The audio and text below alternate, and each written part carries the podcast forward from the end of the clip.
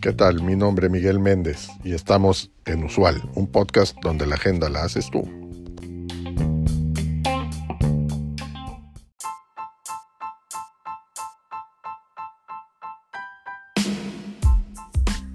ASMR significa Autonomous Sensory Meridian Response.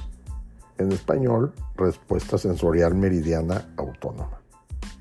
Esto es una sensación de hormigueo que algunas personas experimentan en respuesta a estímulos específicos como sonidos suaves, toques delicados o estimulación visual.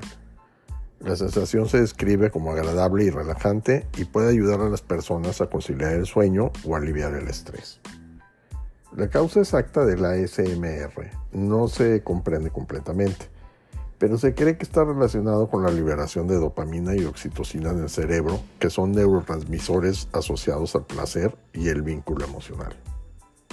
El ASMR no es un fenómeno nuevo, pero ha ganado popularidad en los últimos años. Ahora hay millones de videos en YouTube y muchas personas lo utilizan para relajarse, dormir o concentrarse. Algunas acciones o gatillos más comunes que lo, disparan son los susurros, los toques suaves o cepillados delicados, la atención personalizada, movimientos lentos y deliberados, sonidos específicos como el crujir del papel, el golpear una madera o el susurro de las hojas.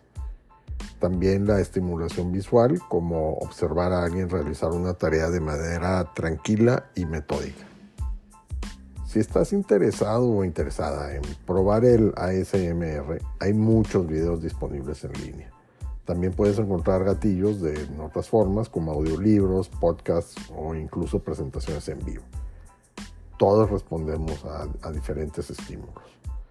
Es importante tener en cuenta que no todas las personas experimentan el ASMR. Si tú no lo experimentas, no hay problema, no hay nada malo en, ti. Sin embargo, si descubres que el ASMR te resulta útil, hay muchos recursos disponibles para ayudarte a encontrar los gatillos adecuados. Cuéntanos en los comentarios del cuerpo del episodio sobre tu experiencia ASMR, qué gatillos lo desencadenan y qué es lo que sientes cuando está activo.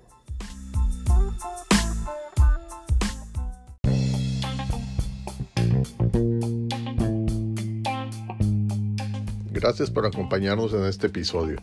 Te recuerdo seguirnos y darnos like. Es de suma importancia para el desarrollo de este proyecto. Así como también te pido que nos dejes tu mensaje de voz en el cuerpo de este podcast con el tema que quieras que tratemos en los siguientes episodios o que nos envíes un mensaje directo en nuestro Twitter arroba usual un podcast. Hasta la próxima.